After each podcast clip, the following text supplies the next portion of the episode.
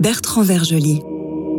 Chers amis, la semaine dernière, en faisant un bref aperçu de ce qu'on peut appeler l'histoire intellectuelle de nos morales, je suis parti de la coutume.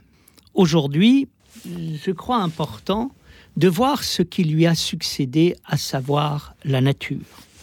Dans l'histoire de la pensée et de la culture, le passage de la coutume à la nature est ce que l'on voit se manifester chez les Grecs, qui abandonnent les coutumes et avec elles les rites issus du monde du mythe, afin de mettre en place une organisation rationnelle.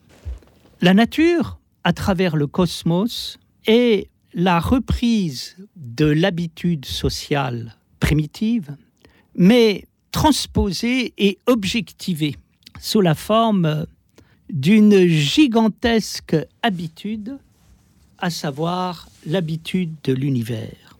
Cette habitude de l'univers se manifeste à travers la notion de nécessité et à travers elle celle de destin. La nécessité, le destin au départ, renvoie à quelque chose de positif qui est bien exprimé par Parménide dans son poème. Lorsqu'il dit que l'être est et ne peut pas ne pas être, Parménide entend par là que la réalité est mue en profondeur par une énergie divine qui est l'être divin, lequel ne peut pas ne pas être.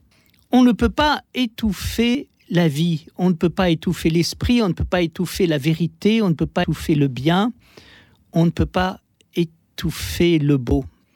À un moment, il nous faut vivre et les forces de la vie se trouvent dans le vrai, le beau, le bien, l'être qui permettent d'exister. Concrètement parlant, le beau, le bien, le vrai s'exprime à travers la nature, ce qu'on appelle le naturel, et qui donnait du sens à ce que Zénon de Citium disait quand il disait qu'il fallait vivre selon la nature.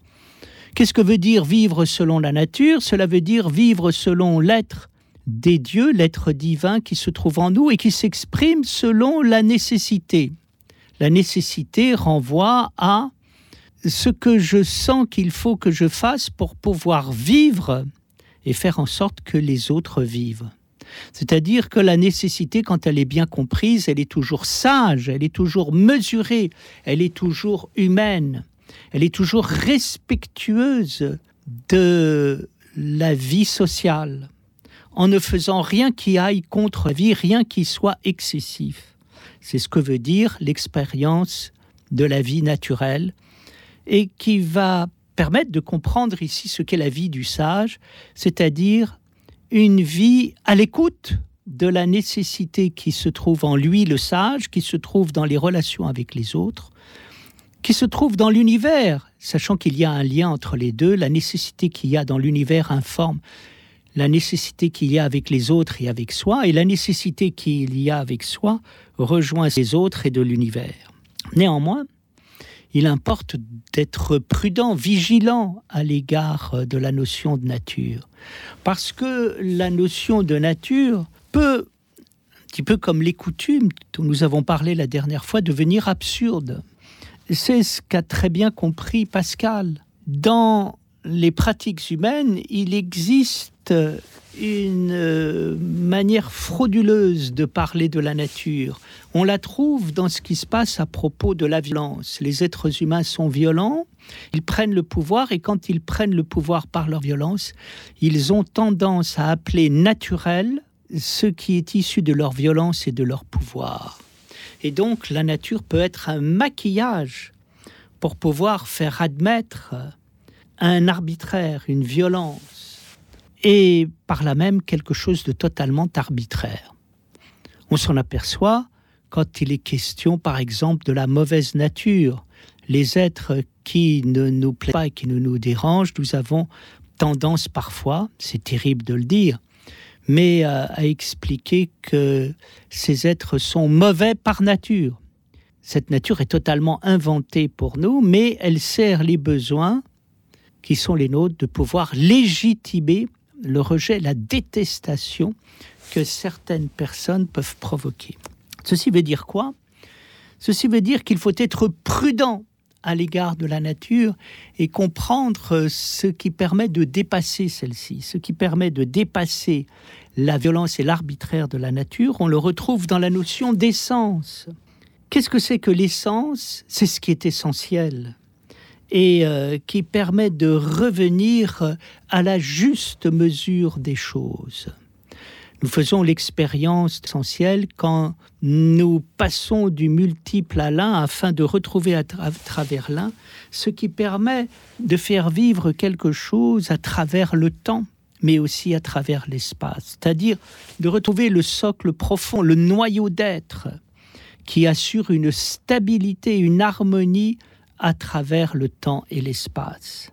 Voir les choses d'une manière essentielle, c'est euh, les spiritualiser et permettre de passer des apparences au monde de l'esprit et de la pensée profonde. C'est ce qu'a donné euh, la nature. La nature, comme manière de vivre morale, donne un sens de l'essence et de l'essentiel. Mesdames et messieurs, j'ai le plaisir et l'honneur de recevoir Alexis Chrysostalis, que j'ai déjà reçu la semaine dernière, professeur d'histoire byzantine à l'Institut catholique de Paris, mais aussi animateur ô combien précieux d'une très belle émission orthodoxe sur France Culture. Cher Alexis, dernière fois, vous nous avez parlé de Byzance, et cette fois-ci, vous avez choisi de prolonger cette euh, méditation sur Misance par euh, un éclairage sur l'Église orthodoxe en Grèce. Cher Bertrand, merci beaucoup pour cette nouvelle invitation. Alors oui, le sujet est très proche de celui que nous avons traité la semaine dernière, puisque nous sommes dans l'évolution quand même de ce qu'on a appelé le monde post-byzantin. Et il faut savoir que l'État grec, qui est un État, somme toute, quand même assez récent, un jeune, hein, qui date du début du 19e siècle, et pas dans sa totalité. Hein, il, il s'est agrandi jusqu'à euh, après la Deuxième Guerre mondiale. Donc vous voyez, la Grèce actuelle est un pays relativement récent. Euh, ce qui n'est pas du tout le cas de la culture, de la tradition, de l'esprit grec et de la langue, évidemment. Alors cet État, quand il se constitue, et c'est peut-être la première fois dans l'histoire qu'il y a un État grec, bah, il se prévaut de l'héritage byzantin. Hmm. Et euh, les gens qui font ces premières constitutions veulent être tout à fait dans la continuité des empereurs du passé, puisqu'ils sentent que Constantinople, tombé depuis 1453, euh, est vraiment euh, la matrice, c'est vraiment le, le, le noyau dont est parti, si vous voulez, euh, cet esprit euh, hélène euh, du, moderne qui continue encore. Alors, pendant cette longue période d'occupation ottomane, l'Église orthodoxe, en fait, a joué un rôle très important. A joué un rôle très important, d'abord parce que, en très grande partie, c'est elle qui assurait la survie de la langue, puisqu'elle faisait en, sorte pour que la, langue soit enseignée. L'Église orthodoxe est devenue puissante aussi grâce à plusieurs legs, etc. Donc c'était un grand propriétaire euh, foncier. Et quand ce nouvel État, très faible en fait au début, est euh, créé, avec au début un gouverneur qui, grec qui, qui, fait sa carrière dans la cour du tsar, mais qui est vite assassiné, et donc il y aura un roi euh, bavarois qui va arriver, qui lui n'est pas orthodoxe. La conscience du peuple voit dans l'Église, si vous voulez, une sorte de, euh, comment dire, de, support fondamental pour son existence. Alors ces liens euh, de famille, je dirais, qui sont parfois difficiles à expliquer, mais qui sont tout à fait naturels, évidents et présents toujours, euh, sont quand même un peu le, le, lien de, ce qui fait, ce qui a constitué cette société. Alors évidemment, elle s'est beaucoup modernisée depuis parce que on a voyagé, parce qu'il a eu l'esprit des Lumières par des gens qui avaient fait des études surtout en Occident, qui sont revenus en Grèce et qui donc ont transmis cette liberté, cette ouverture que traduit l'esprit des Lumières très souvent en contradiction avec une tradition ecclésiastique un peu différente ou très différentes même. mais quand même, le rôle de l'Église reste un rôle prépondérant. Et on le voit encore dans la vie.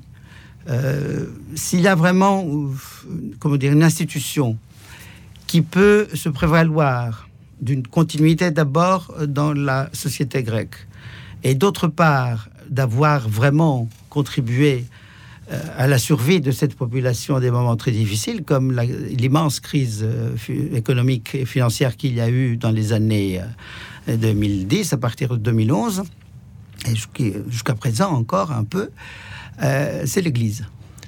Donc être grec, c'est être orthodoxe. Et je crois qu'on peut noter aussi l'importance de l'Église sous l'occupation ottomane. C'est elle qui a gardé l'identité de la Grèce. Absolument. Tout à fait. Alors évidemment, il y a des communautés qui sont pas, qui sont minoritaires, mais qui ne sont pas orthodoxes. Ça ne veut pas dire qu'on rejette des, personnes qui ne sont pas euh, orthodoxes.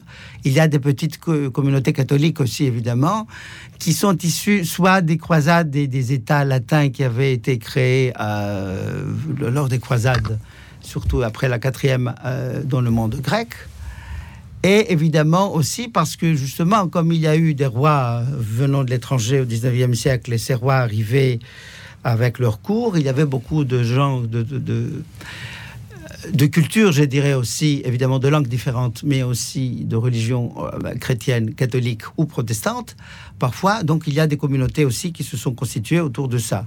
Et ce sont des, Grecs, je dirais, comme tous les autres. Le problème n'est pas là. Mais évidemment, une majorité écrasante de la population est orthodoxe. Et je pense, sans cette, cette foi comme une, un élément fondamental de sa propre existence. C'est pour ça que je parle de lien de famille plutôt qu'autre chose. Et je sais aussi que ça peut être difficilement compris par euh, la population, par exemple, française. Hein, ou ici, euh, je, crois qu'en France, le, vrai lien se, se, construit autour de l'État, beaucoup plus qu'une religion, une église, etc., etc.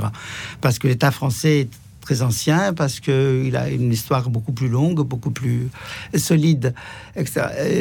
le monde grec est différent. Et puis, il y a l'État grec, mais il y a aussi les Grecs qui ne sont pas dans l'État grec, qui sont nombreux et qui sont éparpillés à travers le monde, avec une diaspora très importante, soit ancienne, qui malheureusement périclite maintenant, euh, soit au point de vue numérique, euh, puisqu'on sait que les Grecs depuis toujours ont voyagé beaucoup, mais soit tout à fait contemporaine, que ce soit aux États-Unis, que ce soit en Australie, que ce soit en Europe occidentale, que ce soit en Afrique en particulier du Sud, etc.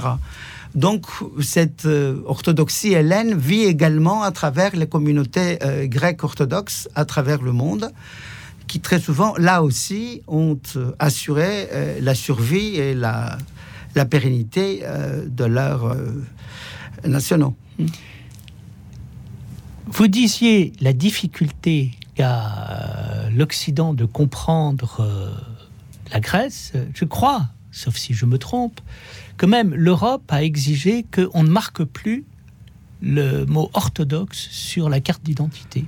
Tout à fait. Cela fait quelques années. Il y a eu un grand débat et puis une grande animation. Et puis, il faut dire que l'Église et l'archevêque d'Athènes de l'époque, qui est président donc du synode et euh, à la tête de l'Église autocéphale orthodoxe de Grèce, avaient beaucoup réagi. Finalement, bon, on a, on a quand même euh, comment dire, respecté euh, l'indication européenne. Donc les nouvelles cartes d'identité n'ont plus cette indication, ne porte plus cette indication. Ça a été mal vécu par une grande partie de la population parce qu'elle a ressenti une sorte de, de, rejet imposé, si vous voulez, de sa, à sa mémoire. À sa mémoire, exactement. Et, nous, pour nous, euh, la religion est une affaire de liberté. Pour les Grecs, c'est une affaire de mémoire. Merci infiniment, cher Alexis, pour euh, cet éclairage tout à fait intéressant et important pour bien comprendre ce qu'on peut appeler la mentalité grecque, l'esprit grec. Merci beaucoup. Merci Bertrand. Chers amis, mesdames et messieurs, nous avons maintenant le plaisir d'écouter l'homélie du père Marc-Antoine Costa de Borgard. Lecture de l'Évangile selon Saint Luc. Gloire à toi Seigneur, gloire à toi. Soyons attentifs. En ce temps-là, Jésus enseignait dans une des synagogues le jour du sabbat. Or il y avait là une femme qui avait depuis 18 ans un esprit d'infirmité. Elle était toute penchée vers le bas et ne pouvait pas du tout se tourner vers le haut. Jésus la vit, l'interpella et lui dit, Femme, sois déliée de ton infirmité. Puis il lui imposa les mains, et à l'instant même elle se redressa et rendit gloire à Dieu. Mais le chef de la synagogue, indigné par ce que Jésus avait soigné un jour de sabbat, répondit à cela en disant à la foule, Il y a six jours pour travailler, venez donc vous faire soigner ces jours-là, et non pas le jour du sabbat. Hypocrite, lui dit Jésus, est-ce que chacun d'entre vous ne délie pas de la crèche son bœuf ou son âne le jour du sabbat pour le mener à l'abreuvoir? Et cette fille d'Abraham, que Satan tenait liée depuis 18 ans, ne fallait-il pas la délier de ce lien le jour du sabbat? Comme Jésus disait cela, tous ses adversaires étaient remplis de confusion et la foule entière se réjouit de toutes les merveilles accomplies par lui.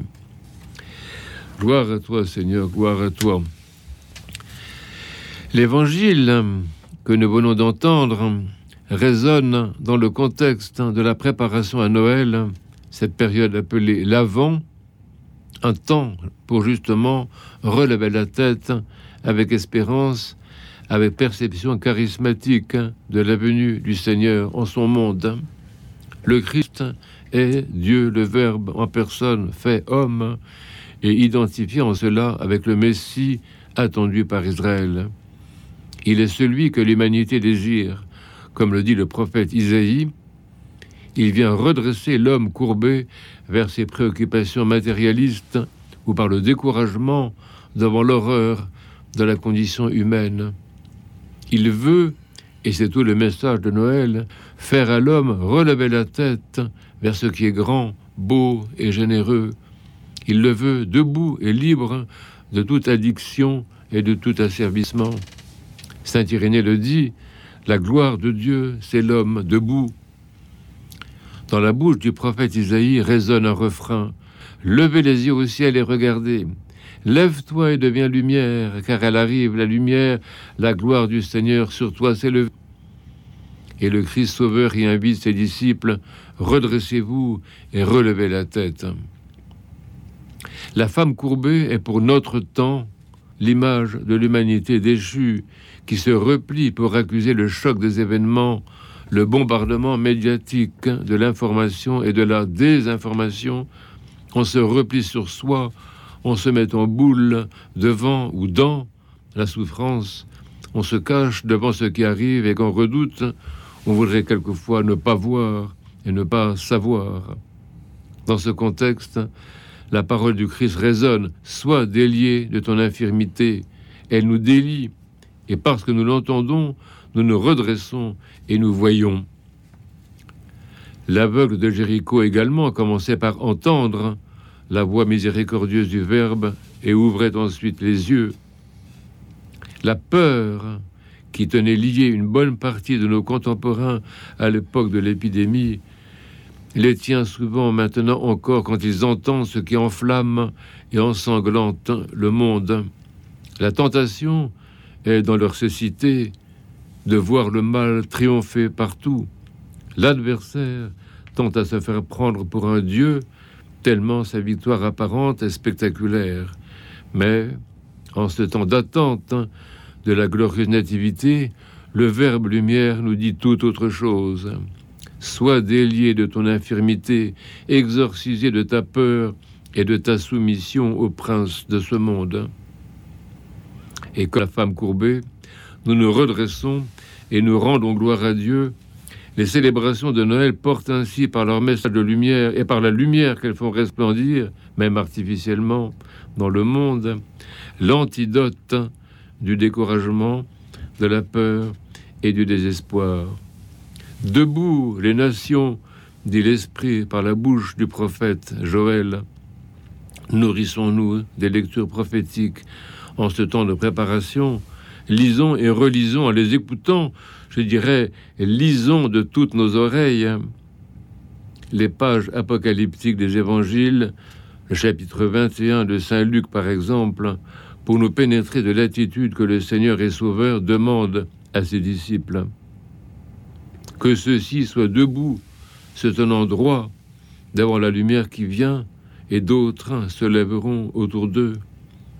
L'obéissance des saints et des martyrs, qui écoutent la parole de Dieu et deviennent voyants, peut galvaniser l'humanité et la faire passer du royaume de l'ombre et de la mort, comme dit le prophète, à la lumière et à la luminosité du royaume. Baptisés, nous sommes responsables de la lumière. Nous sommes les portes-lumière. Nous sommes la lumière du monde. Parce que, comme nous le chantons, nous avons vu la vraie lumière qui éclaire les nations et qui est la gloire du peuple d'Israël pour le guider vers la paix de son Dieu.